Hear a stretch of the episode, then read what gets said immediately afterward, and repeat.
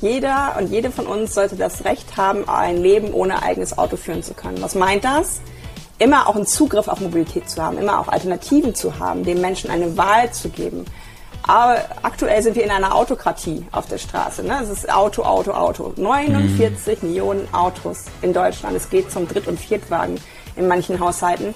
Und das ist etwas, eine Mobilität, die so individualisiert wurde, geht immer an die Freiheit und Gesundheit anderer Menschen, die nicht so mobil sind.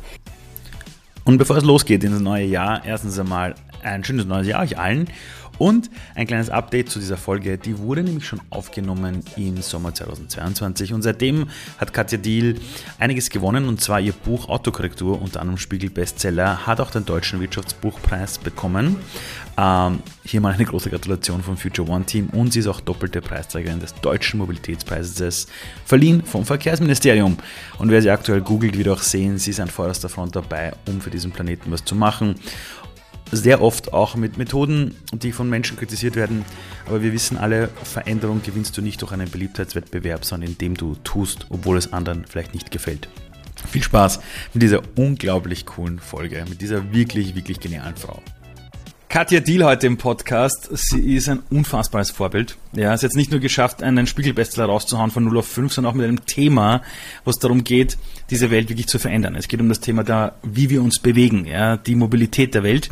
Sie ist auch Podcasterin, sie ist Autorin und ich hatte selbst das Vergnügen, einmal auf Einladung damals der Deutschen Bahn sind wir beieinander gesessen, haben äh, über ganz viele Themen gesprochen der Gesellschaft und diese Frau hat wirklich eine Meinung, ja, der muss man wirklich zuhören. Liebe Katja, danke, dass du heute dabei bist. Danke dir für die Einladung. Wie geht's dir? Ähm, immer zwischen Schwarz und Weiß. Also es gibt gerade nur Zustimmung oder Ablehnung. Das ist sehr anstrengend. Ähm, Mittlerweile muss ich, glaube ich, auch anerkennen, dass ein bisschen Neid und Missgunst dazu kommt. Mhm. Also, dass man sich mit mir gar nicht mehr unbedingt so fachlich auseinandersetzt. Aber mir geht's gut, weil ich gerade auf Lesereise bin und sehr viele Menschen im Publikum sitzen, die sagen, Katja, endlich seh, sieht mich jemand. Also Menschen im Rollstuhl, Menschen ohne Führerschein. Das sind alles Menschen, die große Probleme haben, selbstbestimmt unterwegs zu sein. Und ähm, das berührt mich sehr. Es sind auch zum Teil sehr schlimme Geschichten dabei. Also mhm. manche Leute, die zum Beispiel gar nicht mehr Fahrrad fahren, weil sie Nahtoderfahrungen hatten auf der Straße mhm. oder Menschen, die auch aus bestimmten Ängsten heraus nicht mehr so mobil sind, wie sie es eigentlich wollten. Also da sehe ich auf jeden Fall, dass das Buch eine Menge angeschoben hat, aber es ist auch mhm. anstrengend. Du weißt schon, dass immer wenn man egal ob man es will oder nicht, plötzlich Menschen teilt in Befürworter und Gegner, äh, da passiert die Veränderung. Also auch im Negativen. Also der Donald Trump hat es natürlich auch geschafft, das Land zu spalten, aber in deinem Fall geht es ja wirklich um ein Thema, wo viele Menschen gar nicht hinschauen wollen, weil sie sich nicht eingestehen wollen, sodass vieles, was bisher so wie es funktioniert hat, einfach nicht zukunftsfit ist. Ja. Ähm, ich, ich möchte nur wirklich sagen, ich bin, ich bin ziemlicher Fan von dir.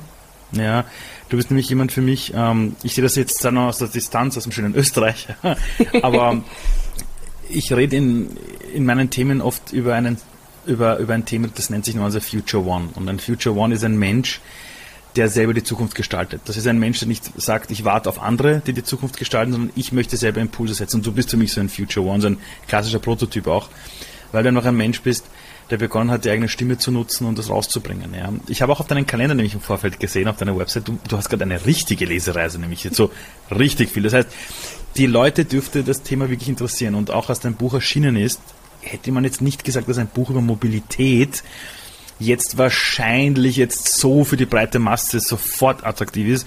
Das ist ja wirklich geschafft von 0 auf, äh, glaube ich, von 0 auf 5 auf die Spiegel-Bestsellerliste. Warum glaubst du, dass es aktuell so viele Menschen gibt, die dir zuhören wollen? Ich glaube tatsächlich, das ist etwas, was ich auch sehr als bedrückend empfinde.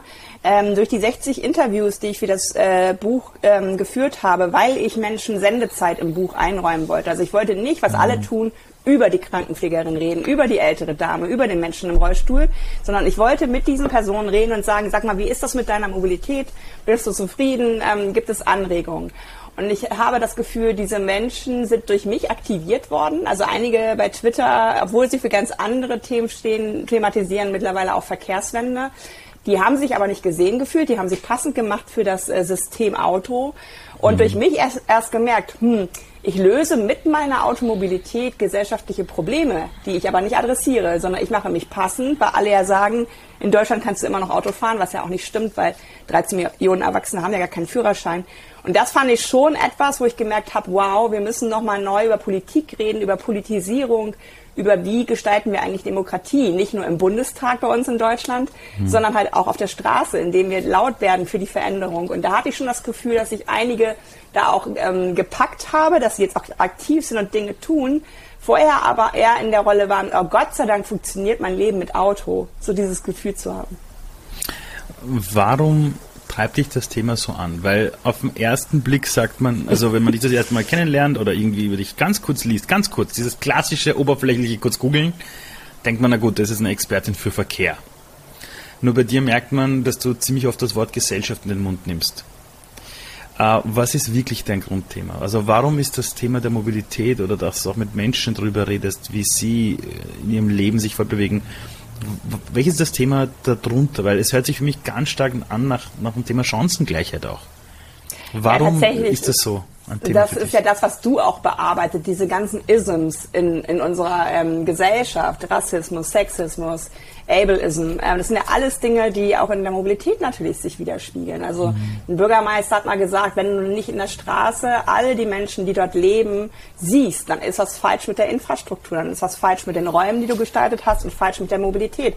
Die Menschen, die im Auto sitzen, umgehen ja zum Teil Rassismus und Sexismus, indem sie Auto fahren, zum Teil sogar gegen ihren erklärten Willen.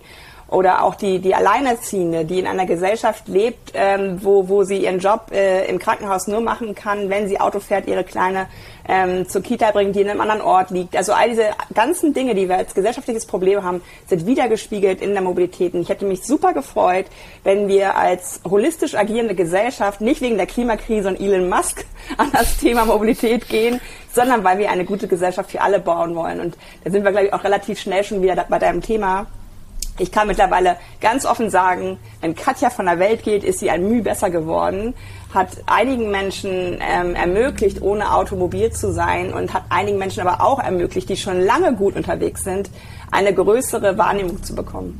Was ist das Problem mit dem Auto oder mit der Automobilität aus deiner Sicht? Weil wenn du jetzt darüber plötzlich sprichst, ähm, dass eben das Thema der Diskriminierung da auch einen Platz findet, jetzt musst du natürlich davon ausgehen, dass jetzt einige Leute das hören, die sagen, hä?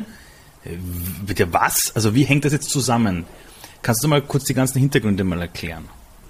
Ich adressiere nicht an die Menschen, die super gerne Auto fahren. Die gibt es bestimmt auch, die, die vielleicht sogar fast am Hobby schrammen. Ne? Also die wirklich mhm. das Auto so stilisiert haben, wie es für andere, keine Ahnung, das Reiten oder ein Musikinstrument sein kann. Da geht es ja. dann nicht um die Mobilität von A nach B, sondern da geht es ja auch um Lebensgefühl und um einen Lifestyle. Die Fakten, ähm, dass wir im Verkehr was ändern müssen, allein aus klimatischer Sicht, liegen ja seit Club of Rome, Grenzen des Wachstums, 50 Jahre altes Buch auf dem Tisch. Das fossile Wachstum ist etwas, wo wir uns das zerstören, wo wir gerne leben durch unsere Erde. Und der Verkehr hat zu den 90er Jahren die Emissionen nicht gesenkt. Also müssen wir da hinschauen. Ich dachte, ich habe vor 20 Jahren so ungefähr angefangen in dem Bereich, dass ich mal sage, Ali, das ist ja wirklich das schlimmste Thema. Äh, dass Industrie, Ernährung, all diese ganzen Landwirtschaft haben schon was dazu beigetragen, ihren CO2-Abdruck zu minimieren. Bei der Mobilität gelingt es nicht. Woran liegt das? Erstens haben wir uns in ein System äh, der Abhängigkeiten begeben. Mein mhm. Mantra ist ja, jeder und jede von uns sollte das Recht haben, ein Leben ohne eigenes Auto führen zu können. Was meint das? Immer auch einen Zugriff auf Mobilität zu haben, immer auch Alternativen zu haben, den Menschen eine Wahl zu geben. Aber aktuell sind wir in einer Autokratie auf der Straße. Ne? Es ist Auto, Auto, Auto. 49 mhm. Millionen Autos in Deutschland. Es geht zum Dritt- und Viertwagen in manchen Haushalten. Und das ist etwas, eine Mobilität, die so individualisiert wurde, geht immer an die Freiheit und Gesundheit anderer Menschen, die nicht so mobil sind. Ich habe noch nie ein eigenes Auto besessen. Ich habe einen Führerschein. Mhm. Ich nutze sehr selten auch Automobilität. Ähm, aber ich bin Zeit meines Lebens auf dem Rad in dem Emissionslärm, Raumenge Modus einer Stadt, die rund um das Auto gebaut wurde. Und das ist etwas, was ich adressiere, was nicht okay ist. Weil ich auf dem Rad sitzend darf nicht weniger wert sein als Mensch, ähm, wenn ein Mensch hinter dem Auto mir hinter mir fährt. Warum ist da so ein Gefälle, so eine Hierarchie drin? Mhm. Natürlich bringt dieser Mensch hinter mir zwei Tonnen Stahl mit, unglaubliche Sicherheitssysteme, sein eigenes Wohnzimmer. Aber es darf einfach nicht sein, dass wir so in einem Art offenem Kampf sind um, um Platz in der Stadt und auch mhm. die Abhängigkeit im ländlichen Raum, die war ja nicht immer schon da. Die gute Nahversorgung, die gab es ja mal. Aber wir haben die Strecken durch das Auto immer verlängert, sodass wir jetzt abhängig sind vom Auto und auch denken, ja, so ist das halt, dann muss ich halt Auto fahren. Und an diese Leute adressiere ich, wenn die sagen, ja, hier im ländlichen Raum ist es aber nicht gut, dann sage ich, dann können ja 13 Millionen Erwachsene bei euch nicht leben weil sie keinen Führerschein haben. Es kann nicht sein, dass Gebiete von Deutschland Natürlich jetzt nicht auf einer Alm mit ein, einzelnen Ziegen lebend. Also wer ja, dahin zieht, der weiß, dass er kein Bus wird. Ja. Wenn du jetzt darüber sprichst, dass du damals begonnen hast, über das Thema Klima nachzudenken, davon abgeleitet hast, Industrie und das Thema Auto, jetzt hast du vorhin auch erwähnt, Elon Musk und Elektroautos. Ähm, wie stehst du dazu? Ich habe gerade einen Podcast aufgenommen mit jemandem, der erstmal so hinguckt, äh, warum ist Elon Musk, aber eigentlich auch eher Tesla immer noch so ungefähr fünf Jahre vor den deutschen Autoherstellern, obwohl mhm. die ja so groß sind. Aber die deutsche Autoindustrie ist natürlich ein riesiger Tanker. Und da gibt's ja auch diese Kodak-Momente, ne? Also die Digitalkamera, mhm. die da, oder auch das iPhone, wo, wo andere Telefonhersteller gesagt haben, nie im Leben werden Menschen ja. Telefone ohne Tasten haben wollen. Damals Microsoft, Steve Ballmer, CEO von, von Microsoft hat das damals ausgelacht, hat gesagt, das ist ein Kinderspielzeug. Keine Business, äh, Business-Leute wollen Tasten, wo sie draufklicken können. Ja, ja, genau. Und das sind halt Sachen, wo du irgendwann in den Modus too big to fail, also wo du dich selber als mhm. so etwas wahrnimmst, ähm, was einfach nicht kaputt gehen kann. Und das kann sehr schnell kommen. Und deswegen versuche ich ja tatsächlich auch, ähm, mich für die Transformation der Autobranche stark zu machen. Bin dann aber manchmal auf Panels, zum Beispiel beim TÜV, wo ich dann diejenige bin, die die deutsche Autoindustrie verteidigt und sagt, wir kriegen das schon hin mit der Elektromobilität, wir brauchen keine E-Fuels oder Plug-in-Hybride, lasst uns diesen Weg gehen, der mhm. uns rausführt aus den fossilen Systemen, merke aber, dass da so Beharrungsmechanismen sind, weil halt gerne Blech gebogen wird, weil halt gerne der Elektromotor, der viel weniger Teile braucht, keine Wartung und so. Und das ist halt was, wo ich auch merke, diese Technikaffinität steht uns manchmal ganz schön im Weg. Elon Musk ist jemand, der die Skalierung von Tesla geschafft hat, ist mittlerweile das wertvollste Autounternehmen, mhm. wird wahrscheinlich im nächsten Jahr auch die größte Stückzahl in der Elektromobilität liefern. Und er ist, glaube ich, jemand, der da relativ nüchtern drauf guckt ähm, und sagt, ich mache das nicht als, als Autobauer, sondern ich schaffe ein Mobilitätssystem. Mhm. Ich habe Ladesäulen, die mit den Autos sprechen. Ich ähm, habe über Nacht Updates, die völlig neue Autos entstehen lassen, obwohl das, mhm. äh, die Hardware dieselbe bleibt. Und das ist etwas, wo ich Elektroautos nicht als Lösung sehe. Auf gar keinen Fall. Es ist ein sehr kleines Pflaster innerhalb der großen Operation, die wir brauchen. Aber natürlich, der Antrieb muss voll elektrisch werden. Damit löst du aber die Probleme nicht, die ich eben schon adressiert habe. Raum, ähm, Lärm ist auch beim mhm. Elektroauto bei Regen, wenn die Rollen, die Abrollgeräusche ab 30 km/h sind da. Mikroabrieb mhm. ist da. Die größte Mikroplastikquelle ist gerade der Autoreifen. Das sind alles Dinge, die bleiben. Es bleibt, es, es bleibt aber trotzdem der Erfolg, lokal emissionsfrei zu werden. Das mit dem lokalen Emissionsfrei war eine Sache, die mir damals aufgefallen ist, als ich äh, quasi Vater wurde. Dann hast du so eine kleine Tochter, du schiebst sie in einem Kinderwagen durch die Gegend. Du stehst in Wien an einer Kreuzung und auf Augenhöhe oder auf Höhe vom Kinderwagen hast du ein Auto mit quasi einem riesen Auspuff. Es geht genau ins Gesicht meiner Tochter. Und da habe ich zum ersten Mal in meinem Leben realisiert, fuck, wir müssen das Zeug aus der Stadt rausbekommen. Ja, das ist ganz wichtig. Und ich habe vor kurzem erst, das ist jetzt keine Woche her, so eine, ich weiß nicht mehr, was das war, eine Doku gesehen. Da haben sie gezeigt, wie du eine schöne Stadt planst. Ich glaube anhand von SimCity sogar, spaßhalber. Dann haben sie gesagt, so, jetzt hast du eine wunderbare Stadt ja, zum Leben und jetzt zeichnen wir mal in real ein die ganzen Parkplätze, die Straßen und viel Platz Autos wegnehmen. Und plötzlich war das eine andere Stadt. Und es stimmt schon, es, ich sehe es in meinem Freundeskreis, die, die ein bisschen besser verdienen, ja, die auch in ihrer Kindheit aufgewachsen sind am Land. Die sagen oft zu mir, alle in der Stadt will ich kein Kind mehr großziehen, weil das ist keine Stadt für Menschen und schon gar nicht für Kinder und Jugendliche oder Menschen mit Behinderungen, sondern es ist für Autos. Jetzt habe ich eine Frage an dich. Wenn du das so erzählst, dann ist es ja logisch. Dann müssten ja alle nicken und sagen, ja, die hat recht, die hat recht, die hat recht, kauf dir Buch her. Jetzt sagst du aber auch, es gibt Anfeindungen genauso. Was sagen die oder welches Problem haben die?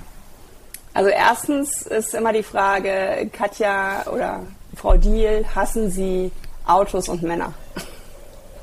Weil ich halt, die Welt ist so einfach, ne? Weil ich halt äh, hinterfrage. Also es ist halt einfach schon ein Tabubruch, den aktuellen Status quo hm. nicht als den Garten Eden zu sehen, aus dem wir jetzt vertrieben werden sollen. Das Narrativ, wir müssen alle mitnehmen, kennst du wahrscheinlich auch zu ja, klar. Klar. Wo ich immer sage, Nein, da hinten an der letzten Haltestelle haben wir schon Millionen von Menschen zurückgelassen. Die müssen wir auch mitnehmen. Wir nehmen jetzt nicht nur mhm. die mit, denen das aktuelle System einen guten Fit gibt, sondern wir nehmen alle mit. Und das heißt aber auch größer zu denken. Und da ist das Beispiel, was du, was du genommen hast, eigentlich das Beste. Äh, Kinder, die, die, die atmen ja nicht nur diese, diese ähm, Abgase ein, sondern sie haben in der Stadt auch überhaupt keine Möglichkeit, selbstbestimmt mobil zu sein. Gar nicht. Das Lernen in der Stadt ist Secondhand, weil immer Erwachsene dabei sein müssen, damit das Kind nicht getötet wird durch Autos. Stimmt. Einfach und klar stimmt. ausgedrückt. Nein, stimmt wirklich. Also ich habe Angst um meine Tochter, ja. drei Jahre alt, am Gehsteig steht und ich schaue nicht hin und die rennt aus ihrer Freude in Innenrichtung, ja. ist mein erster Impuls, fuck, die wird gleich überfahren. Die ist gleich tot. Es gab auch Unfälle, wo Müttern und Vätern das passiert ist und wo die geblamed worden sind, warum sie nicht auf ihre Kinder. Aber du kannst ja nicht so wie in England, da gibt es sogar diese Geschirre für Kinder, die so ähnlich sind wie, wie für Hunde, wo die wirklich so an der Leine geführt werden. Aber da denke ich immer so, geht doch mal diesen einen Schritt weiter. Genauso mhm. wie mir auch immer gesagt wird, dann zieh doch aufs Land. Erstens mhm. wohne ich ein Viertel meines Lebens auf dem Land, weil ich äh, Mama unterstütze bei der Pflege von Papa mhm. und kriege mit, dass es da die beschissenste Kopie der Stadt ist, wo auch alle nur Auto fahren, sogar 1000 mhm. Meter zum Briefkasten. Ist auch genau. statistisch erwiesen. 50 Prozent aller Wege auf dem Land sind äh, unter fünf Kilometern. Das können gesunde Menschen auch anders zurücklegen. Ähm, und da ist aber schnell so dieses, ja, ist, könnt ihr euch nicht mal diesen Sehnsuchtsort vorstellen, der Stadt, wie sie mal war? Und das ist, glaube ich, das, was so unsexy ist, dass vieles der Lösung in der Vergangenheit liegt, nämlich Städte wurden Gott sei Dank in Europa vor dem Auto mhm. gebaut. In den USA hast du da ganz andere Probleme mit mhm. manchen Städten. Du könntest sie wieder zurückverwandeln, den Raum zwischen den Häusern wieder den Menschen mhm. geben, ne? weil die, der Stress, den deine Freunde empfinden, die dann rausziehen, der kommt doch vom Auto. Also es kommt ja nicht daher, dass so viele Menschen da sind, natürlich auch, aber es ist Autolärm, es ist Enge, ne? Und dann sagen sie auch noch, nee, dann ziehe ich lieber aufs Land, dann ist es nicht so gefährlich. Aber eigentlich ist die Stadt zu verändern und das hoffe ich auch, dass wir es schaffen. Warst du schon mal in Wien? Ja, klar warst du in ja, Wien. Du, du, bist ja für, für, unser Ministerium ja als Beraterin, sorry, was rede ich für ein Mist? Ja, natürlich, ja, warst du in Wien, weil unser Ministerium einfach glücklich war, dich zu kennen, ja, weil du in Österreich auch der Politik geholfen hast, Dinge besser zu verstehen. Wien zum Beispiel hat es ja in manchen Bereichen ja geschafft, dass wir wirklich Straßen, also wirklich Straßen, die für Auto, also von Autos dominiert worden sind, die wurden zurückgebaut zu Begegnungsflächen. Und da gab es Demonstrationen, da gab es Leute, die sich aufgeregt haben, die gesagt haben, das kann man nicht machen, ja, man kann nicht die Straße wegnehmen. Wenn du dir heute dieselben Plätze ansiehst, wo die Leute spazieren, wo sie sich hinsetzen, wo Bänke sind, wo es grün ist, du, du kannst dir nicht vorstellen, da waren mal Autos. Mhm. Du denkst ja, Gott sei Dank ist es so schön geworden. Und da muss ich zugeben, ich weiß nicht, ich kenne jetzt die Zahlen nicht und das Ganze auch globale Rankings nicht, aber ich habe in Wien selbst erlebt, was es bedeutet, wenn du plötzlich einem Ort wieder das Auto wegnimmst und die Lebensqualität steigt und du baust halt den öffentlichen Verkehr plötzlich aus. Jetzt folgendes. Ich hatte 15 Jahre lang oder ich glaube 10, 12 Jahre lang kein Auto. Ja, ich hatte mir einmal in meinem Leben hatte ich einmal ein Auto, das hatte ich zwei Jahre, dann habe ich es wieder hergegeben äh, und hatte über zehn Jahre lang kein Auto. Dann ist meine kleine Tochter geboren worden und in meinem Job war es auch so, dass ich gemerkt habe, ich muss ständig durch Österreich in irgendwelche Dörfer fahren. Wenn ich dort öffentlich hinfahre, brauche ich teilweise sechs Stunden. Wenn ich in ein Auto steige, brauche ich vielleicht keine, quasi zwei Stunden. 2018 ist meine Mama plötzlich verstorben. Und ich habe mir selber aus irgendeinem Grund gedacht, so, ich muss mir jetzt ein Auto kaufen, so, um auch diese ganzen Strecken zu fahren und, und, und, und, und. Und ich habe mir damals einen Tesla besorgt. Tesla Model 3. Also, so, bin ich jetzt böse oder nicht? Und vor allem jemand wie ich, der, ich muss wahrscheinlich in der Woche, ist kein Spaß, also vier Tage die Woche fahre ich in, in Österreich in irgendwelche Bundesländer, wo, wenn ich das selber mit dem Zug mache, ich wahrscheinlich zweimal so lange benötige, ja, und gar nicht zu diesen Dingen hinkomme. Was würdest du jemand wie mir sagen? Und die Wahrheit ist wirklich, ich habe zu meiner Frau am Wochenende gesagt, hätte ich diesen Job jetzt so nicht, wir hätten das Auto schon längst verkauft. Längst verkauft und hätten uns ein kleines Lastenfahrrad oder was auch immer, ja, oder ein Fahrrad besorgt oder wenn wir noch überhaupt. Was würdest jemand wie mir sagen, der sagt, hey, ich will echt was verändern, nur ich jetzt aktuell beruflich, ich muss zu Orten, die sind irgendwo im Bundesland, also irgendwo im Burgenland, und bis ich da auf den Zug warte, äh, das, das ist nicht praktikabel. Was würdest du mir sagen? Also erstmal kann ich dir sagen, Ali, dass ich gerade heute angefeindet worden bin, dass ich so viel Bahn fahre. Das wäre ja auch nicht umweltfreundlich. Ich könnte doch besser zu Hause bleiben. Also es geht Was? schon so weit, dass What? Leute, ja, ja, dass Ja. Leute mir vorwerfen. Heiliger als wie der Papst. Du, Heiliger als also, der Papst. Ja, in, in, in Deutschland gab es mit Luisa Neubauer ja mal Langstrecken-Luisa, weil sie irgendeine Strecke geflogen war. Das Ja. ist absurd. Nein, ich würde Menschen wie dir einfach raten, ähm, macht das so erstmal so, wie es ist. Aber setzt euch trotzdem dafür ein, dass es besser wird, weil Ja, Menschen klar. ohne Führerschein sollten dasselbe Leben führen können. Ein Mensch ohne Führerschein kann deinen Job ja nicht machen. Warum eigentlich? Mhm. Komplett es ist richtig. ne, Komplett das richtig. ist einfach nicht demokratisch, es ist nicht gerecht. Plus, dass ich auch wirklich finde, es muss genügen, wenn jemand sagt, ich möchte nicht Auto fahren, weil Autofahren ist für viele purer Stress. Also viele fahren einfach nicht gerne Auto. Das können sich Menschen, denen Automobilität passt, einfach nicht vorstellen, wie schlimm es für manche Leute ist, ihr Leben nur mit diesem Auto machen zu können. Da sind Ängste dabei, da ist dieses, ähm, ja, man kann ja auch nicht so viel machen. Ne? Also ich, ehrlich gesagt, wenn ich mit dem Auto im Stau stehe, habe ich schon manchmal so gedacht, ich lasse die Karre jetzt hier stehen, ist es Hey, egal. Oder so geht's richtig- mir auch. So geht's mir auch Ah, manchmal nicht. Ja. Genau. Und das ist halt etwas, wo ähm, der Status quo ist ja politisch gewollt schlecht gemacht worden. Ich bin gestern fast nicht in meinen ICE gekommen, weil der ICE so ausgebucht war in Hamburg, dass Mhm. der ganze, ich habe das auch getwittert, das Bild, das sieht aus wie in Indien oder so, wo ich das auch mal erlebt habe.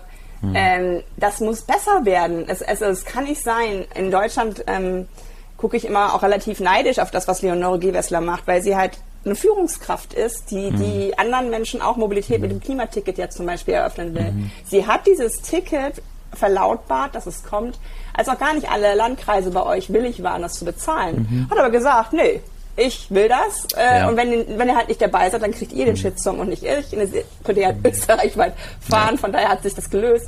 Sowas vermisse ich. Plus die Aussage von zum Beispiel dem, dem Bürgermeister aus London, 20, 30, 30 Prozent weniger Pkw in meiner Stadt.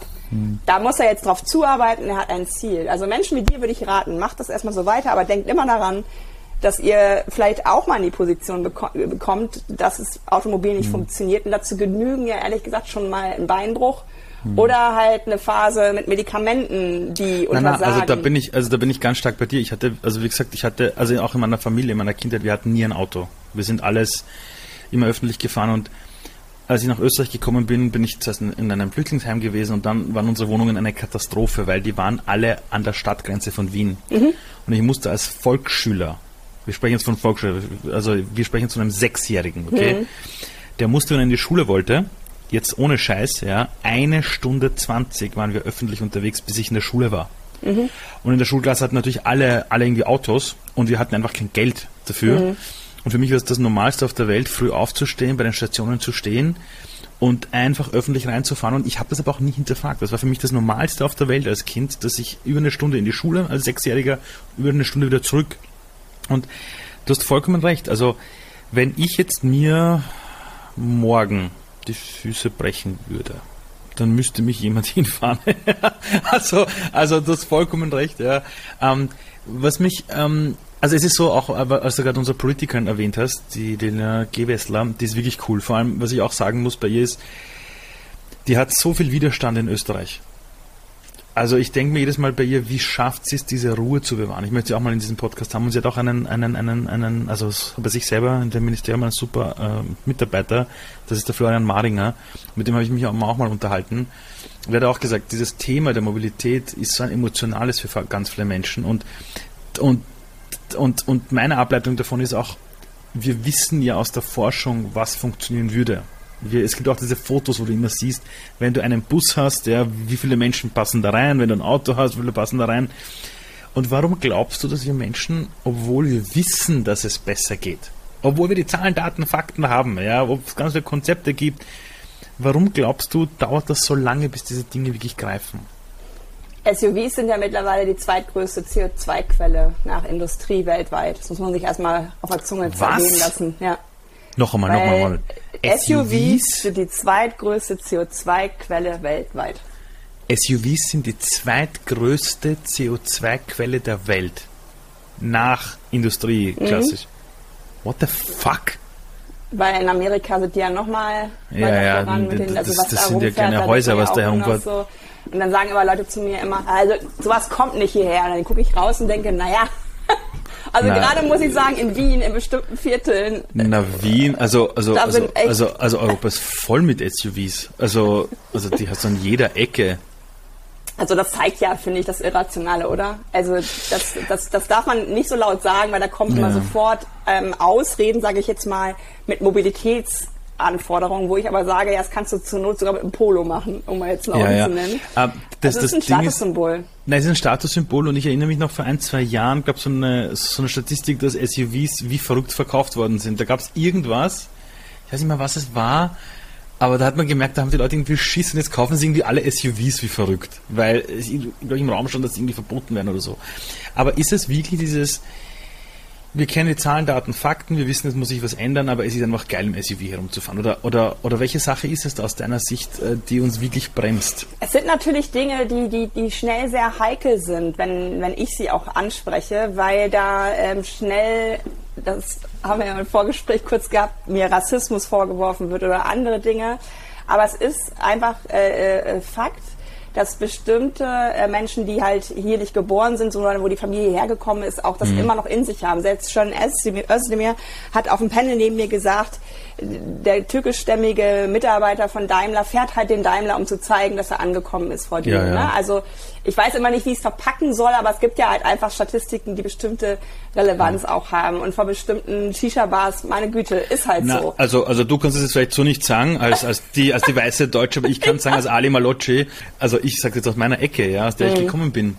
wenn du dort Kumpels getroffen hast, so zwischen 20 und 30, du hast gedacht, du bist beim Abverkauf von irgendwelchen Luxusschlitten, ja, und da, und die haben sich aber alle getroffen dann, alle also niemand konnte ja, das, das Paar anzahlen. Aspekt, das ist ein wichtiger Und Aspekt. Hauptsache laut, hm. Hauptsache noch tiefer gelegt, Hauptsache noch getuned. Und das hatte wirklich viel zu tun mit diesem Schau mich an. Ich bin vielleicht aus deiner Sicht jetzt der Kanake. Ich sage das wirklich so, weil mhm. meine Kumpel haben so geredet, ich teilweise auch früher. Mhm. Schau mich an, wo ich es hinbekommen habe. Und, und es gibt halt wenige Möglichkeiten, wie du auf einen Blick mhm. zeigen kannst, du hast Kohle, du hast Wohlstand, ja. Und das war im Rap damals genauso. Da waren damals in den USA im Rap immer, die, die es geschafft hatten, waren immer die Pimps, das waren mhm. immer die Zuhälter. Und wenn du die angesehen hast, zeigen, dass es hinbekommen hat, dann war das meistens irgendwie ein Goldschmuck und ein fettes Auto. Und diese Statussymbole, auch aus den ganzen Rap-Videos, mhm. die setzen sich ja eins zu eins fort. Wenn du dir heute Rapper anschaust im Deutschrap, der zeigt seinen Mercedes her, äh, keine Ahnung, CLA, und du siehst das plötzlich bei den Jugendlichen, wo ich in der Schulklasse bin, plötzlich wollen die alle Mercedes CLA fahren. Mhm. Das kommt ja nicht von ungefähr. Mhm. Das heißt, ich sage auch gar nicht, dass das jetzt was zu tun hat mit dem, diesem klassischen, das ist Rassismus, sondern das sind auch die Bilder, die die Leute mitbekommen haben, dann fühlen sie sich da gewertschätzt und wollen das einfach dar darstellen. Wer natürlich sagt, er will Rassismus sehen, wird in jedem Blödsinn Rassismus auch sehen. Ja, es ist nur, ich bin, du merkst halt, ich bin auch mittlerweile schon durch die Reichweite, die ich habe, einfach vorsichtig, weil bestimmte ja, Snippets dann rausgenommen werden und ja, so weiter. Also ich bin da ja mittlerweile leider geschult. Aber was du gerade gesagt hast, Leasing ist ein total wichtiges, äh, ähm, das ist ein unfassbar. Wenn das normale Auto heute auf den, auf den Markt käme, es hätte keine Chance. Es könnte keiner bezahlen. Ähm, mhm. es, es, wäre so teuer, dass nur die Ultra-Rich das machen können, weil wir haben so viel Sub Subventionen drin, wir haben so viel mhm. äh, Privilegien, Dienstwagen und so weiter drin und dieses Leasing. Du kannst aktuell Autos mhm. für 80 Euro im Monat leasen. Das sind ja, natürlich ja. nicht die, die wir angesprochen haben, aber wer kauft sich da noch eine Bahnkarte? Beziehungsweise mhm. Ähm, Autos sind tatsächlich äh, äh, neben Handy, glaube ich, äh, die zweitgrößte ähm, unter 25 Privatinsolvenzursache. Die machen halt etwas, was, was völlig, ja, weil es hat völlig, es, es imitiert ja einen Lifestyle, den sie sich nicht leisten können. Ne? Also die machen mit einem kleinen Ausbildungsgehalt und das ist jetzt nicht äh, auf irgendeine Gruppe, sondern ich glaube, das hat was mit erster Job, erstes Auto zu tun. Ja, klar. Ähm, plus, dass ich Fahrlehrer äh, äh, interviewt habe, die gesagt haben, Frau Diel, neben mir sitzen Jugendliche, die werden von Oma und Opa oder von ihren Eltern gezwungen, den Führerschein zu machen weil die sagen, du musst doch, mit, du musst doch jetzt einen Führerschein machen und die bezahlen denen das dann und der Jugendliche oder die sitzt da und sagt, oh, damit ich zu Hause keinen Stress mehr habe, mache ich das jetzt, aber eigentlich habe ich da gar keinen Bock, zumal man einen Führerschein ja auch mit 30 noch machen könnte. Aber es gehört zu einem mhm. Initiationsritus von Erwachsenwerden dazu, Führerschein mhm. machen, Auto fahren. Ja, allein das mit dem Auto, ich muss, ich muss ganz ehrlich etwas sagen, ich habe mir, also ich habe da erzählt, ich hatte ewig lang kein Auto in meiner Kindheit auch nicht, dann habe ich mir gedacht, jetzt kaufe ich mir eins, und dann habe ich mir gedacht, gut, jetzt bin ich äh, unterwegs, bipapo, welches kaufe ich mir dann und ist, ist dieses Model 3 von Tesla geworden. So, dann bin ich damit herumgefahren und habe mir gedacht, cool, ja, das hat mir Freude bereitet und macht es immer noch. Und dann, und das habe ich unterschätzt, muss ich dir echt zugeben, da habe ich mir gedacht, da sind wir alle ein bisschen weiter in der Gesellschaft. Du kommst irgendwo hin irgendwo hin und da sitzen lauter Menschen und weiß nicht, und das kann sein eine, eine Konferenz zum Thema Achtsamkeit, ja, und du kommst dahin mit dem Auto, packst ein und ich schwöre dir, die Hälfte aller Leute, wow, tolles Auto, cool, also, hä? Leute, sind wir da nicht drüber? Also, echt jetzt? Und dann war das so, ich war im Urlaub und ich bin zu einem, bei meinem Auto, jeder, der sich ausborgen will, bekommt es auch. Jeder. Also, wenn ich die Person kenne, ich vertraue und ich weiß, die fährt Auto und ich zeige der Person eine Stunde lang, das Auto fährt, bekommt es jeder. Und ich war im Urlaub und ein guter Kumpel sagte, hey Alter, du bist jetzt eineinhalb Wochen im Urlaub, kann ich das Auto haben? Ich so, ja klar, zeig ich dir. Und der Typ verkauft Fliesen eigentlich. Also sein Hauptjob ist, er ist bei einer Firma, die ist C. Bergmann und die verkaufen Fliesen. So. Und er hat immer so einen Van von denen. Und dann hat er mein Auto eineinhalb, äh, so eineinhalb Wochen gehabt, hat immer drauf geachtet und so und hat gesagt, Ali, du fährst mit dem Auto vor und plötzlich dieselben Arbeitskollegen und Kolleginnen so, oh. Und ich habe mir gedacht, scheiße, sind doch diese Tiere von damals? Die wer das größte Stück Fleisch nach Hause bringt, der, der Macker ist, oder wie? Ist es so? Das auf der einen Seite und das auf der anderen Seite, das habe ich ja durch das Buch auch äh, nochmal vertieft, Safe Space, ne? dass Menschen nicht in öffentlichen fahren, weil sie schon mal Anfeindungen erlebt haben, weil sie mit dem Rollstuhl nicht eben ehrlich einsteigen, äh, mhm. einsteigen können, weil sie äh, nachts als Frau nicht unterwegs sein wollen. Das ist halt alles das, was ich in Sachen der Digitalisierung hinterfrage. Müssen wir wirklich alles ohne Personal machen? Ich selber mhm. bin immer das beste Beispiel, dass ich sage, ich steige nachts um halb vier nicht an der Reeperbahn ein, bei mir in Hamburg, um nach Hause zu fahren. Damit meine ich nicht sexuelle Übergriffe in einem autonomen Shuttle, sondern diese Besowskis von Junggesellenabschieden oder mhm. so. Ich will da jemanden haben, der mit einer, wie, wie bei der Deutschen Bahn oder der ÖBB, mit einer Uniform, freundlich mhm. geschult, aufpasst. Und das ist eine Gefahr, die ich gerade sehe bei diesen ähm, es sind halt einfach in der, also wir haben in der, in der Mobilitätsbranche vielleicht das nochmal 20 Prozent äh, Frauen und nur 8 Prozent davon in Führung, also 92 Prozent der Führungskräfte sind männlich. Und da machen die vielleicht auch nicht mal aus bösen Willen, aber natürlich bestimmte Dinge, die sie selber nicht kennen. Subjektive Sicherheit. Beim Hamburger Hauptbahnhof hast du ab 22 Uhr keine Aufenthaltsqualität mehr. Alles ist zu, es sei denn, du gehst in eine Kneipe und trinkst was. Willst du aber auch nicht immer, wenn du auf ein, und 22 Uhr ist jetzt nicht mitten in der Nacht, finde ich. Nee, überhaupt da nicht. Räume zu schaffen, an so großen Bahnhöfen, mhm. wo man hingehen kann. Ich bin mhm. letztens Frankfurt, Frankfurt Flughafen musste ich in den Nightjet umsteigen ich bin dann irgendwie so, da waren auch so ein paar etwas Betrunkene, wo ich so dachte, oh mhm. nee, und jetzt muss ich eine halbe Stunde warten. Mhm. Eine Frau und ich haben uns nur in die Augen geguckt, sind zusammen auf so eine Bank, wir haben uns auch nicht unterhalten oder so, aber mhm. die haben mhm. uns nebeneinander hingesetzt, mhm. weil wir beide gedacht haben, ey, lass uns bitte hier äh, mhm. zusammensitzen und das ist nicht gut. Das ist nicht was, wo, wo ich äh, gutes Leben für alle sehe, weil Menschen, die Angst haben und keinen Führerschein, bleiben dann zu Hause. Das ist die Konsequenz. Ich hatte das in München, da bin ich umgestiegen, so auch in der Nacht. Äh, der Zug wurde irgendwie dreimal verschoben. Dann steige ich dort ein in den Zug, will losfahren und ich saß alleine in diesem Zug. Ja, und da kamen wirklich zwei Typen zu mir, die mich nach Geld gefragt haben und ich habe gesagt, ich habe wirklich kein, ich hatte kein Kleingeld. Und der eine sagt zu mir, ich glaub dir das nicht. Und ich so, Alter, ich habe kein Kleingeld. Ja, und die haben wirklich begonnen und habe immer auf meinen Rucksack geschaut und haben mhm. gesagt, naja, aber, aber du kannst dir mal nachschauen. So richtig übergriffig. Mhm. Und dann sind andere Leute eingestiegen um die Uhrzeit ich habe mir gedacht, fuck, was, mhm. ey, das ist ja wirklich nicht cool. Und dann, und ganz ehrlich, mein erster Gedanke war, naja, Wien, München ist jetzt nicht so lang, das nächste Mal im Auto. Ja. ja.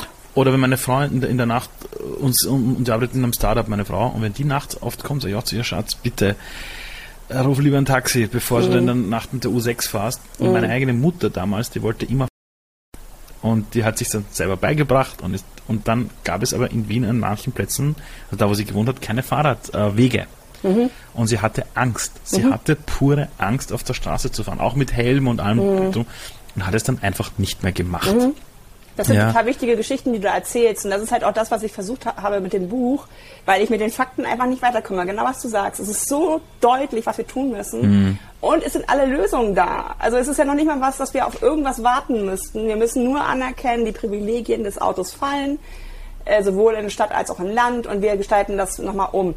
Aber diese Fakten helfen nicht. Und deswegen habe ich diese, diese Geschichten ähm, in den Vordergrund mhm. des Buches genommen, um eine Empathie-Einladung auszusprechen mhm. und zu sagen, für dich ist es vielleicht okay, dass du so fährst, wie du fährst mit dem Auto. Aber hier sind diese Menschen, und die haben alle gesagt in den Interviews, wenn ich ge gefragt habe, willst oder musst du Auto fahren? Erstens, die Frage haben sich noch nie gestellt. Und zweitens, hm, eigentlich sind 80 Prozent meiner Autowege muss möchten will ich das, wenn ich Verwandte am Wochenende besuche, äh, einen mhm. Ausflug machen und so weiter. Aber 80 Prozent der Autofahrten, hast du recht, sind ein Muss. Und das ist was, ähm, wo wir, glaube ich, in so einem, das ist ja auch so ein bisschen dein Thema, in so einem Hamsterrad äh, äh, mhm. drinstecken, was so gefühlt gerade noch eben gut geölt läuft. Und da ist natürlich Mobilität die schlimmste Routine, die man ändern kann, weil davon ganz viel abhängt. Ja, total diese viel. Also die, diese ja. Zeit, sorry, diese Zeit, Na, diese eine Stunde, die wir gesprochen haben, die haben wir uns ja gegenseitig geschenkt. Und diese Zeit haben wir einfach nicht, in dieses Hamsterrad manchmal reinzugehen, wo ich selber ja auch drin steckte. Mhm. Ne? Ähm, ich hatte zwei Kleiderschränke. Ich wäre nie im Leben so als einzige Frau in Führung, der dann immer gesagt wird, ja, du hast ja einen Rock an. Ich sehe ja, du weil ich normalerweise nicht Röcke getragen habe, weil ich Rad gefahren bin. Und wenn ich mit dem Bus da war, habe ich halt ab und zu mal einen Rock getragen. Ne? Also er ist so viel zulassen, sich selber kennenzulernen, was macht mich wert. Und das klingt jetzt sehr pathetisch, hm. aber es kann nicht sein, dass wir unser, unseren Wert immer im Außen suchen. Dass Leute, das sehe ich in, in, in, in Hamburg, so krass gerade wieder auf Kreuzfahrten gehen, die hm. teilweise nur vier Tage dauern, hm. dass Leute immer jedes Jahr ein neues Auto brauchen. Das ist ein im Außensein. Ich habe schon gesagt, wie das Reiseverhalten sich wohl verändern würde, wenn wir nicht bei Instagram, Facebook und so weiter darüber sprechen dürften. Würden ja, ja, das wäre total, hey, das wäre, ich schwöre dir eines. Ähm, ich glaube, dass auch in vielen Städten einige Sehenswürdigkeiten kein Mensch mehr besuchen würde, weil die sind nur Instagrammable, wenn du einen speziellen Filter und speziellen ja. Perspektive hast, sonst wird dort kein Mensch hinschauen. Das ist aber, eine, das ist aber ein interessanter das ist ein interessantes Experiment, ja. Würden, wie würde unser Alltag ausschauen, wenn wir wüssten, keiner sieht zu? Also, äh, ich glaube, das wäre sehr interessant, ja. Also, ähm, ich habe eine Frage an dich. Ähm, du bist ja wirklich jemand, der für das Thema kämpft. Also, ich kenne Experten, die reden, und Expertinnen, die reden inhaltlich über Themen, ja. Mhm. Vom Inhalt emotional ein bisschen entkoppelt. Die, die beschreiben Themen, die reden über Erkenntnisse wenn man jetzt mit dir spricht, merkt man so dann so, so nach dem fünften Satz so, wow, okay, äh, gebt ein Laserschwert und die zieht los, ja, so in den Krieg. Äh, warum? Ich, ähm, du kannst mit mir, das daran, es ist auch ein großes Lernfeld noch von mir, meine, meine Grenzen neu zu stecken, auch gerade jetzt durch diese Sichtbarkeit, die das Buch ja erst geschaffen hat. Das ist mhm. ja auch etwas, wo ich so denke, warum braucht es ein Buch? Weil ich habe ja vorher jetzt nicht unbedingt viel anderes erzählt. Aber don't touch my body. Also das ist, das ist so krass in mir drin, wenn du irgendwie Leuten Ungerechtigkeit, ähm, mhm. also Beispiel. Ich bin eine, die wirklich Bahnfan ist, aber total adressiert. Ihr könnt nicht im Jahr 2022 nur ein ICE vorstellen, der Stufen hat. In der ÖBB gibt es immer einen, einen Einstieg beim Nightchat, der dann ebenerdig ist. Mhm. Also einen, wo dann das äh, Rollstuhlsymbol drauf ist. Aber diese Adressierung nehme ich wie gestern zurück, wenn ich sage, die, die an Bord arbeiten, können jetzt nichts dafür, dass Leute wieder aussteigen mhm. müssen, weil es so voll ist. Da ist ein Typ vor mir ausgerastet, dass ich mich selber schon so in meinen Sitz zurückgedrückt der wollte dann die Zugchefin, also wo ich so dachte, was ist denn das für ein Verhalten hier? So, die können nichts dafür. Genau. In dem Moment bin ich bei diesen Leuten, sage, es, geht, ja. es ist nicht okay, in so einer Ausnahmesituation so eine junge Frau, die da als Servicekraft ähm, arbeitet, fast körperlich anzugehen. Und dann sagen mir Menschen im Rollstuhl, ja, aber Katja, die sind ganz oft ableistisch und so, ja, das ist alles gut, aber in dem Moment sind wir bitte Mitmenschen und haben Solidarität mit mhm. dieser Frau, die ist wirklich mit dem Block über den Kopf so da raus äh, und die ganze Situation war da irgendwie am Kippen. Also ich bin jemand, ich kann Ungerechtigkeit auf den Ton nicht ab und ich werfe mich da auch in, in kämpfe manchmal, glaube ich, so, aber ich will einfach nicht, dass Leute nicht gesehen werden. Ich will Leute, Leuten äh, eine Stimme geben. Ich will denen, mhm. die in diesem System einfach nicht stattfinden und die automobil sind, weil sie gesellschaftlich Probleme gestellt. Wir behindern Menschen im wahrsten Sinne des Wortes. Sind wir. Ja, ja, ja. das ja, ist ja. nicht äh, deren Behinderung wird erst mhm. zur Behinderung in welcher, das kann ganz viel Gestalt sein, mhm. ähm, wenn sie sich nicht selbstbestimmt mhm. bewegen können. Da sind wir auch schnell wieder bei deiner Tochter, dass die immer nur bis zur nächsten Ecke laufen darf oder auf dem mhm. Laufrad, ne? immer bis zur nächsten Ecke. Wo ich so denke, die sind gerade dabei, ihre Mobilität zu entdecken. Wir mhm. feiern mega, wenn die laufen können. Und dann heißt es aber sofort, pass auf, hier Autos und so weiter. Ne? Und das ist doch so dysfunktional. Äh, und das merkst du, glaube ich, gerade auch wieder mhm. an den Rant keine ab. ich finde das total schön. Nein, ich finde das wichtig und, und, und, und weißt auch warum? Weißt du, warum ich das gut finde? Ich glaube, dass wir in den letzten Dekaden äh, einfach begonnen haben, uns im Wohlstand irgendwie zu verkriechen. Das ist cool. Wenn du laut bist, dann bist du sofort hysterisch. Und wir haben irgendwie zugelassen in unserer Diskussionskultur, dass jede Person, die mal laut auf den Tisch haut und sagt, verdammt nochmal, seht ihr nicht, dass da, weiß nicht, der fucking Wald brennt, haben wir sofort abgestempelt als, das ist hysterisch. Und, und wenn jemand lauter ist und auf etwas hinweist und mal einen Rant hat, dann kann das ja gar nicht mehr richtig sein. Sondern die ruhigen und, und sachlich redenden, das sind die einzigen, denen wir zuhören. Aber das Problem ist, dass die halt nichts tun. Also, also die, also du, also ich glaube, dass wir Menschen wieder in Bewegung kommen müssen. Also ja, und, und, und Motion, Emotion, Emotion, wir müssen auch lernen, mit unserem ganzen Spektrum auf Dinge hinzuweisen. Und wenn die fucking Hütte brennt, dann brennt sie. Dann willst du auch nicht zur Feuerwehr sagen, ja, jetzt ganz sachlich und in den Schlauch. Aber nein, renn um dein fucking Leben, ja. Mhm. Ähm, das, das, das, ähm, Ding ist, ah, ich hatte gerade einen Gedanken, den wollte ich dir gerade teilen, der ist mir gerade entfallen. Aber Pass mal auf, mir, mir ja. ist gerade einer gekommen. Ja, äh, bei euch gibt es ja auch Aufstand der letzten Generation in Österreich. Das sind ja die, die sich an Autobahnen ankleben und, und ähm, Blockade machen mit ihren Körpern. Ja, klar. Das, ähm, das, ich weiß nicht, wie es bei euch ist. Äh, ja. Gott sei Dank ist in, in Deutschland jemand dabei, der das immer per Video festhält. Die werden sofort geschlagen. Die werden sofort, so ein junge Mädchen wird ins Gesicht geschlagen, sie werden an, an der Jacke gegriffen hm. von Motorradfahrern, von Rollerfahrenden, von Autopersonen. Wirklich? Das ist so ein krasses Bild, weil das von Wahnsinn. jetzt auf gleich so eskaliert. Und ich kenne sie zum Teil persönlich. Die haben richtige, richtige Angst. Die haben Jobs aufgegeben, die haben ihre Studien unterbrochen, mhm. weil sie sagen, was für eine, um in deinem Speech finde ich nämlich sehr gut, fucking Zukunft gebt ihr uns eigentlich hier gerade. Mhm. Ihr müsst raus aus dem Öl. Ich bin 15, 19 Jahre alt, mhm. ihr macht gerade meine Zukunft kaputt. Und das musst du dir mal angucken. Ich, kriege gerade auch wieder Gänsehaut. Und das meine ich halt. Da haben Leute immer noch nicht verstanden, dass der Wald brennt. Mhm. Die klatschen lieber Menschen, die das Richtige adressieren, mhm. ähm, ins Gesicht, anstatt zu sagen, mhm. ey, wir holen jetzt mal die Polizei, finde ich nicht cool, was ihr hier macht, erklärt doch mal, ja. was ihr tut. Dafür haben wir schon, es dauert vielleicht fünf Minuten. Ja, das sind aber Glaubenskriege. Ja, das ja. sind Glaubenskriege. Ich sage dir eines, ich erlebe gerade in dieser Welt der Veränderung, es braucht so Menschen wie dich, aus einem einfachen Grund. Wir haben jetzt, glaube ich, mittlerweile verstanden, dass wir zwar die Fakten am Tisch haben, aber keiner hört auf die Wissenschaft. Das ist so, als würdest du einem Raucher sagen, hey, ähm, die neuesten Erkenntnisse der Wissenschaft zeigen, wenn du rauchst, wirst du impotent und deine Lebenszeit ist verkürzt. Dann sagt er, schön für dich, erzähl mir was Neues, gib mir die nächste Kippe. Mhm. Wenn du dem aber plötzlich erzählst, dass der vielleicht in zehn Jahren nicht mehr dabei ist, wenn seine Tochter in mhm. die, in die, keine Ahnung, die Schule abschließt, plötzlich ändert sich was. Das heißt, die richtige Story ist plötzlich erzählt mhm. worden und diese Story bringt die Person zum Umdenken. Ähm, jetzt interessiert mich aber eines an die, bei dir. Ich sehe, dass es die, in dieser Welt Menschen benötigt wie dich, die sich auch hinstellen und sagen, ja, dann bekomme ich halt einige Ohrfeigen ab, aber ich mache es trotzdem, weil ich muss den Mund aufmachen. Und dieses Buch, auch wenn du sagst, wozu braucht dieses Buch, sage ich auch, ja, eigentlich sollte es das dieses jetzt 2022 vielleicht nicht mehr benötigen, aber wir brauchen es ja mehr denn je. Jetzt gehen wir mal zurück in die Zeit, als du 16, 17 Jahre alt warst. Wenn, de, wenn die 16-jährige Katja dich heute sehen würde, sie schaltet den Fernseher ein und sieht, wie du da stehst und du erzählst das und du hast ein Buch rausgebracht und sagst, es gibt Einf Anfeindungen, aber du gehst trotzdem auf deine Lesereise, du machst das trotzdem, du hörst nicht auf, darüber zu reden. Was würde die 16-jährige Katja sich denken über dich? Wenn jemand dir sagt, die bist mhm. du geworden, die bist du geworden. Ganz spannend wäre, ähm, die Katja aus dem Jahr von Tschernobyl zu treffen.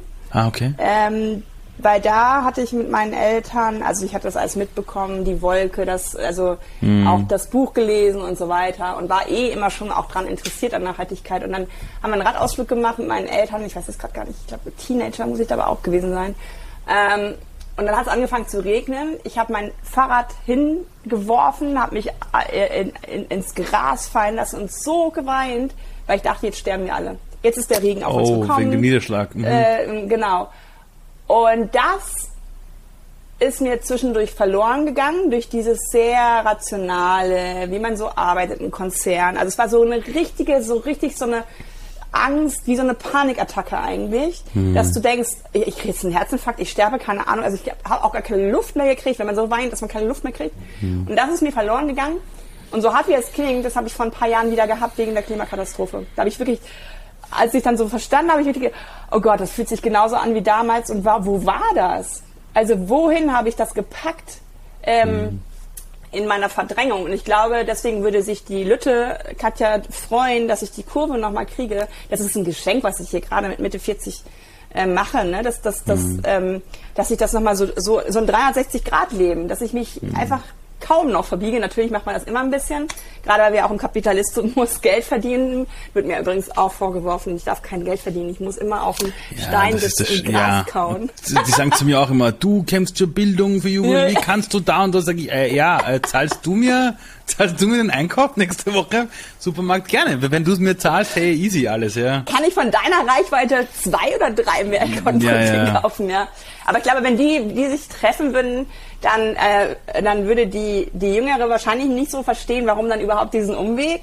Hm. Also deswegen ist es aber meiner Meinung nach auch Lebenslauf und nicht Lebenskanal. Es musste, ja. glaube ich, alles so passieren, wie es passiert ist. Natürlich gehört, hast du vielleicht auch gemerkt, ich erkenne mittlerweile Menschen, die eine Krise hatten vom Schiff aus. Das sind mm. immer Menschen, die mal richtig auf den Arsch gefallen sind, so mm. auch ich, mm. die dann aber auch gemerkt haben, okay, ich habe jetzt Privilegien, ich, ich habe die Möglichkeit, die viele andere nicht haben und ich nutze diese Privilegien jetzt und achte jetzt nicht mehr darauf, ob Leute denken, wow, geil, Abteilungsleiterin, sechsstellig, verdient die. Mhm. Und ich denke aber da sitzen, warum fühlt sich das nicht erfolgreich an? Also momentan bin ich so viel mehr in der Selbstwirksamkeit, die ich in der Pandemie zwischenzeitlich aber auch verloren hatte, wenn wir uns nicht mehr getroffen haben. Aber ich merke einfach, dass das erfüllt mich mhm. und ich bin immer noch da. Trotz Nazi-Shitstorms, trotz, ich weiß nicht was, ich bin immer noch da, mich kriegt keiner und keine klein. Und wie du schon sagst, wenn ich Reibung erzeuge, erzeugt das ja auch Wärme. Na, vor allem, dass, wenn du sagst, du bist immer noch da. Ich meine, ich meine, ich glaube, dass unsere, unser, unser Planet oder überhaupt dieses, die Menschheit kämpft um Überleben da brauchst du ja Menschen, die sagen, so, jetzt bin ich auf den Boden gefallen, na und ich bin immer noch da, ich stehe auf. Ich glaube, ich glaube, wenn du diesen Typus Mensch, wie du es eben bist, und ich nenne diese Menschen eben Future Ones, so ein Mensch, der einfach sagt, fuck it, ich mach's einfach, ja. Ähm, wenn wir die nicht hätten, wenn wir solche Menschen wie dich nicht hätten, würde ich mir wirklich Sorgen um die Zukunft machen. Die Leute sagen immer zu mir, machst du dir Sorgen um die Zukunft? Du hast eine kleine Tochter, nein, überhaupt nicht, weil ich ja sehe, dass es Menschen gibt, die die Fahnen hochhalten, die rausgehen, und die einfach gelernt haben, dass diese Widerstände einfach dazugehören. It's part of the game. Also, also ich glaube, wenn du aktuell Dinge tust, wo dir niemand ans Bein pisst und dich nicht in Frage stellt und nicht versucht, irgendwie dich unterzubringen, dann würdest du nichts verändern. Das heißt, ein System, das sich verändern muss, das auf Statussymbole aufbaut und so weiter, das ist ja, du greifst in den Glauben quasi von Menschen ein. Deshalb gibt es ja auch diese Wahnsinnigen, die andere verprügeln einfach. Wo du sagst, ey, stopp jetzt mal, warum? Und ich war, was ich dir sagen wollte, ist, als ich dich damals kennengelernt habe, bin ich zurück und habe mir echt gedacht, Wahnsinn. Und ich kannte dich davor nicht so groß. Ich habe so ein bisschen gegoogelt und das Ganze.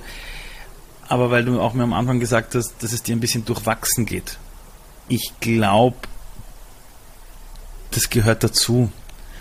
Dass man ab und zu sich denkt, fuck, hey, ich versuche doch nur die, meinen Beitrag zu liefern und ich glaube, wir müssen uns davon entkoppeln zu glauben, dass wir anderen gefallen müssen bei allen Dingen.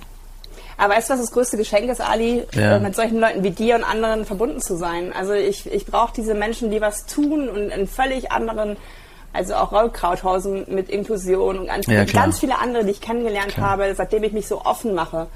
Und, ja. und, auch verletzlich zeige und auch sage, dass das dass, dass, dass, was mit mir macht. Also ich habe mhm. auch gelernt, immer so ein bisschen mit meiner Kommunikation rede ich jetzt darüber, wie krass mich die Leute, also es schreiben mir Leute Postkarten, um mir zu schreiben, dass ich doof bin. Da brauchst du eine Briefmarke, da brauchst du meine Adresse. Die haben das Postkarte. Internet noch nicht. Die, die, die, das ist noch Neuland. Das Internet. Aber die Verbundenheit mit Menschen wie dir und anderen, ja. die trägt mich halt auch. Und das ist, finde ich, so ein Geschenk, das kann man in Geld gar nicht mhm. aufwerten, weil das so ein Netz ist, in das man sich immer fallen lässt. Ja. Obwohl das virtuell ist, obwohl das nicht mit konkreten immer wieder, wir sehen uns Dingen, mhm. ähm, dafür hat, hat man andere Netzwerke vielleicht. Aber dieses, mhm. diesen Rückenwind und zu wissen, den Struggle halten wir zusammen aus und auch immer wieder, also was ich einfach liebe, wenn ich zum Beispiel mit Inklusionsthemen losgehe und Raul mit mhm. Verkehrsthemen, weil das von uns jeweils gar nicht so erwartet wird. Ich glaube, so ich glaube, dann habt ihr so. alle verwirrt. Also, also, hä?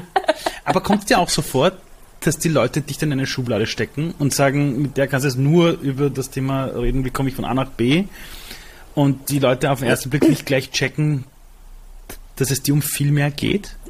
Das ist eher umgekehrt der Fall. Katja, hör doch mal auf mit deinem Feminismus. Musst du ständig über Rassismus was schreiben? Und ähm, dann gibt's auch die Leute, die sagen, ich soll aufhören, über Rassismus was zu sagen, weil ich da ja nicht Expertin bin, was auch stimmt. Aber wenn das ähm, Verkehrssystem rassistisch und sexistisch bleibt, dann, dann verändern wir nicht die Automobilität. Deswegen ja. maße ich mir an, in dem Rahmen der Fehler, die ich auch mache, ja. äh, da, da, trotzdem den, den, den Laserpointer drauf zu richten. Es ist eher so, dass die Leute nervt, dass ich zu viel. Schreibt doch mal nur über Mobilität. Ich sage immer, ja, mein Twitter kommt mittlerweile nur, wer sich auch in meinem Wohnzimmer an, angemessen äh, benehmen würde. Also ich muss nicht Leute, die von 0 auf 100 mich beleidigen, die werde ich, mhm. also die block ich. Ich auch. Ich Früher bin ich noch irgendwie in, in Diskussionen, wo ich dachte, naja, so bis mittlerweile pff, hm. raus. Also Na. das ist eine Sache, finde ich, genau was du sagst, ähnlich wie eine Party, wo ich dann ja. auch, wenn jemand klingelt und sofort rumpöbelt, sagen würde, weißt du ja. was, hier ist die Tür. Das ist das lustig. Ich habe auch vor vielen Jahren gesagt, nee, ich blockiere keinen, ich bin so open für alle. Denke ich da, ja, wenn diese Person mich anrufen würde und meine mhm. Handynummer gibt es im Internet zum Nachschauen und ich bitte sie auch manchmal einigen Treuen an, sage, Alter, ruf mich an, weil auf 140 Zeichen mhm. habe ich keinen Bock mit dir da Ping-Pong mhm. zu spielen. Und, und ich habe auch begonnen, Leute zu blockieren. Und ganz ehrlich, also alle reden über Selbstliebe. Ich glaube, mehr Selbstliebe als andere blockieren geht gar nicht. Ja? Das ist echtes Self-Love und Self-Care. Wo holst du deine Energie her? Also wo holst du deine Power? Weil ich habe dich erlebt damals auf diesem Panel neben mir und habe mir gedacht, da sitzt so ein Vulkan neben mir. ja? Ah, und, und der braucht ja auch Energie. Äh, wo hast du die Energie, wenn du sie benötigst? Wo, woher holst du sie? Ja, tatsächlich, ähm, ich sage immer, wenn ich in den 80ern geboren worden wäre, hätte ich wahrscheinlich Ritalin äh, äh bekommen. Ich habe so ein bisschen kleinen ADHS-Verdacht. Also ich bin sehr, mhm. deswegen ist Twitter für mich auch so genial, weil ich dann immer meine, also andere Leute stresst es. Ja. Äh, mich ist so, ja, ich, ich, den Gedanken, dann kann ich ihn nachher lesen, aber er ist raus aus meinem Kopf und ich habe ja. hab ein bisschen ähm, was gelassen. Ich bin einfach eine ne Frau, äh, ich bin introvertiert und dann sagen alle, hä, wie, bist doch so laut ich habe also ganz viele Sachen ähm, neu über mich kennengelernt, dass ich halt jetzt zum Beispiel, wenn ich jetzt eine Lesung mache, vorher allein im Hotel bin, mhm. in Ruhe habe. Und dann kann Sehr ich so gut. richtig, und dann ist morgen aber auch erstmal wieder ein bisschen gemäßigter. Mhm. Ähm, ich habe auch Momente, wo ich merke, dass ich irgendwo stehe und denke, boah, ich habe gerade echt keine Kraft, aber merke, ich krieg so wieder den Flow. Mhm. Und, und kennst du das, wenn du hinterher gar nicht mehr weißt, was du gesagt hast, aber ja, du klar. denkst, so. Es kommen die Leute zu dir und sagen, boah, das war total cool und denkst ja, what the fuck habe ich gerade gesagt? Getan. Aber ist es bei dir schon so, also bei mir war es als Kind so, ich habe Ritalin bekommen, ich hatte ADHS, ja, äh, und ich bin froh, dass ich es hatte. Also es wurde auch mit 27, als ich einen Burnout hatte, wieder diagnostiziert, dass ich mhm. äh, das Zeug habe. Ähm, aber ist es bei dir auch so, dieselbe Energie könntest du niemals aufbringen, wenn du nicht an etwas glauben würdest? Weil es Nein. gibt ja Menschen, die bringen immer die Energie auf die Straße, egal was es ist, ja. Ich kann es nur machen, wenn ich weiß, warum ich es tue und ich daran glaube. Ansonsten keine Chance. Das ist ja dieses Thank God It's Friday auch, ne? Also das ja. kenne ich gar nicht, weil ich einfach. Ich auch nicht. Kenne ich auch nicht. Geil, noch eine Person. eher, eher bringt mich das zum Nachdenken, warum das warum da anscheinend freitags erst das Leben beginnt. Also es ist natürlich, wir beide reden jetzt hier auf so einem krassen Privilegienniveau. Natürlich. Findest du? Ja, finde ich schon. Weil Warum? manche Leute durch dieses schlechte System ja in Abhängigkeiten geraten sind und es gibt mittlerweile äh, Kinder in der vierten ähm, Sozialhilfegeneration. Also mhm. wenn du, wenn du in bestimmten ähm, ja, wenn du, wenn du nicht so wie ich auch Eltern hattest, die, die dich so empowert haben. Also ich mhm. bin ähm, mittlerweile lese ich mich als behindertes Kind. Ich bin von dritter Monat bis, ich glaube, Jahr zwölf immer wieder operiert worden, habe aber immer gedacht, naja, so, ne, habe gelernt, ja klar, irgendwann habe ich mich selber getröstet, also habe das auch so ein mhm. bisschen aufgearbeitet. Äh, hätte aber nie, auch mit, nicht zusammen mit meinen Eltern äh, formuliert, ich bin ein behindertes Kind, sondern wir haben das ja. irgendwie so äh, in meinem Lebenslauf. Es war halt so, wie, wie mhm. andere sich, keine Ahnung, mal die Röteln holen oder so. Mhm. Und ich glaube, wenn du in so einer Phase nicht Eltern hast, die das mhm. äh, aufheben, dass du ein, kein, kein, diesen Urinstinkt der Selbstliebe hast, weil, weil sie mhm. halt in den 70ern standen sie hinter der Scheibe. Sie waren nicht wie heute ähm, ähm, dabei und, und, und haben das Kind gehalten, sondern Katja mhm. hat halt gebrüllt und dann kam eine Schwester oder kam halt nicht. Hm.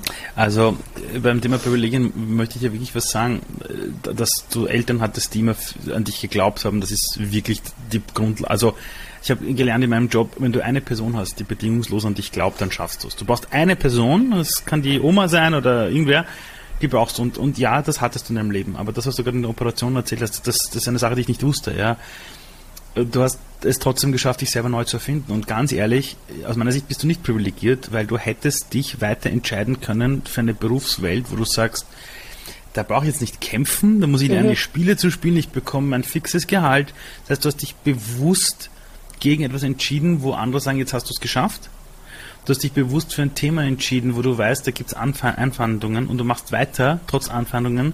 Das heißt, du hast dich aus allen Themen, wo Privilegien die, die Karten spielen, ja komplett rausgenommen, hast dich nackt gemacht, erzählst jetzt auch sogar, dass du, indem du dich, je mehr du dich öffnest, umso besser es funktioniert. Das heißt, ja, Privilegien sind Dinge, wo du oft sagst, ja, wenn du Glück hast, bekommst du es. Ich meine, ich bin auch in einem Flüchtlingsheim aufgewachsen. Mhm. Ich habe bis ich 13 war nicht mal Klamotten gehabt, die wir uns gekauft haben, sondern Spenden von der Caritas. Ich glaube trotzdem, dass wenn man in seinem Leben irgendwo hinkommt, wo man sagt, mir geht es ein bisschen besser, da hast du vollkommen recht, haben wir die Pflicht, gerade in der heutigen Welt. Aber so wie sorgen, du mich gerade schilderst, das ist so ja. ganz unangenehm für mich. Ja, das musst du lernen.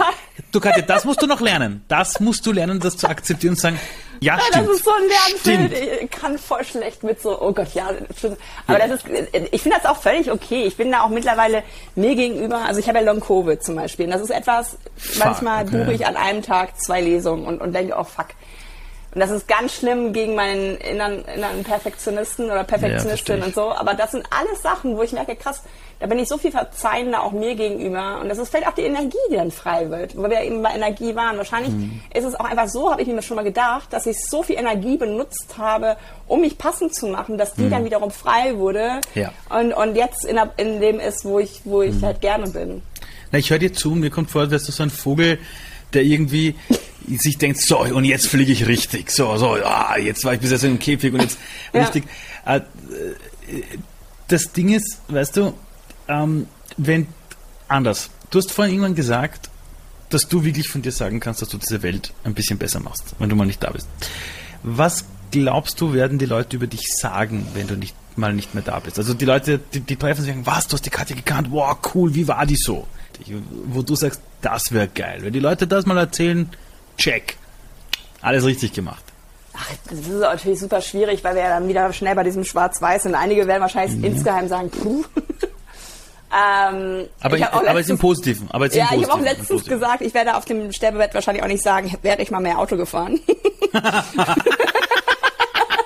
okay, das ist gut. Das ist gut, ja. Das ist, das ist richtig gut, ja. Okay. Nein, ich hoffe, dass ich wirklich, ähm, obwohl auch viele mir das ähm, wie soll ich sagen, unterstellen, dass dem nicht so ist. Ich, ich bin eine zugewandte Person und ich bin auch, glaube ich, manchmal in meiner Empathie auch viel zu sehr drin in manchen Dingen mhm. und will da Sachen richtig machen, die nicht immer gut gelingen. Ich hoffe, dass wenn ich ähm, mal nicht da bin, dass, dass Leute sagen, die hat halt Leuten eine Stimme gegeben, die keine Stimme hatten und hat für diese Leute auch was verbessert im Sinne einer wahlfreien Mobilität, dass man nämlich weiterhin mobil ist oder auch erst mobil wird. Weil das gibt's auch das hat mir die, ähm, die Joelina, die, die Transfrau, halt auch gesagt, dass ähm, wenn du eine Transperson bist und keinen Führerschein hast, dann bist du wahrscheinlich ziemlich viel zu Hause gewesen in der Pandemie, weil du Öffis äh, vermieden hast.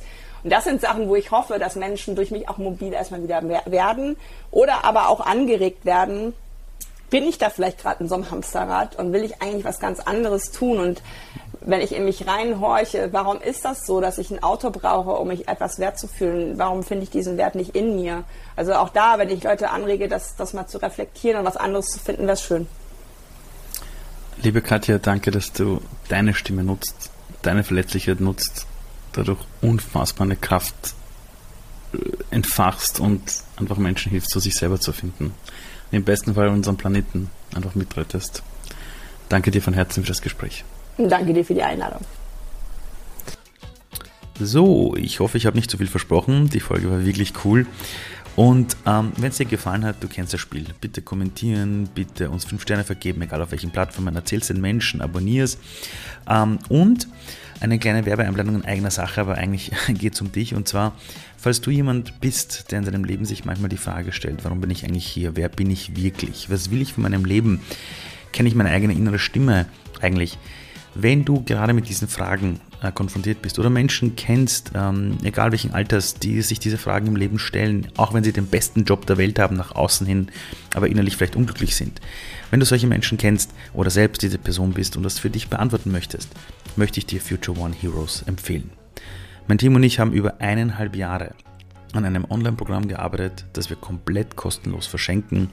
Dazu vielleicht mal später mehr, warum wir es verschenken, aber das ganze Programm hat uns über 350.000 Euro gekostet. Das ist eine dreimonatige Ausbildung online, die du für dich machen kannst, wo du wirklich Schritt für Schritt anhand von 13 Schritten für dich herausfindest, wer bin ich eigentlich, was kann ich, warum bin ich in dieser Welt, wofür bin ich angetreten.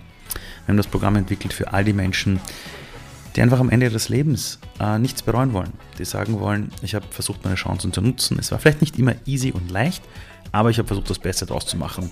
Dafür haben wir Future One Heroes gemacht. www.future-heroes.com werden wir auch in den Shownotes verlinken. Und jetzt einen wunderbaren Tag, du Superstar. Hört sich ein bisschen blöd an, aber ich glaube, wir sollten uns langsam daran gewöhnen, dass wir selbst auch diese Welt irgendwo retten müssen. So wie Katja Diel. Bis dann.